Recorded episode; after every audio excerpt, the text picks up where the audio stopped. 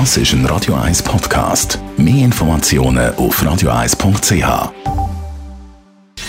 Gesundheit und Wissenschaft auf Radio 1. Unterstützt vom Kopfwehzentrum Irlande Zürich. www.kopfwww.ch die einen kommen schon Mitte 20 über, die anderen erst mit 60 oder noch später graue Haare. Aber wie entstehen graue Haare überhaupt? Das ist eine Frage, wo sich die Wissenschaft schon ein paar Mal damit auseinandergesetzt hat. Und jetzt ist scheinbar tatsächlich gelungen, eine Antwort zu finden auf die Frage. Wissenschaftler von der University of Alabama in Birmingham die haben nämlich herausgefunden, dass graue Haare scheinbar mit dem Immunsystem zusammenhängen.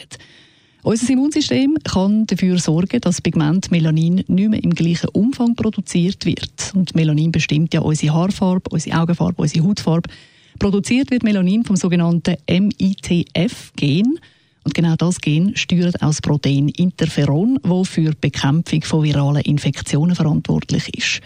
Wenn es jetzt zu wenig von dem MITF um hat, produziert der Körper übermäßig viel Interferon, sagen die Wissenschaftler.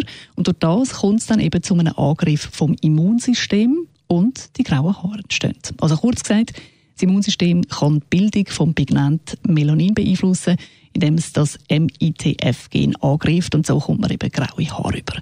Bis jetzt ist der Zusammenhang erst in Experiment mit Mäusen festgestellt worden. Es ist also noch nicht klar, ob das Ergebnis kann eins zu eins auf Menschen übertragen werden kann.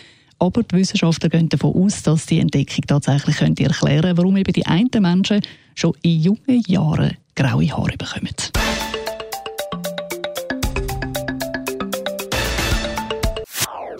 Das ist ein Radio 1 Podcast. Mehr Informationen auf radio1.ch.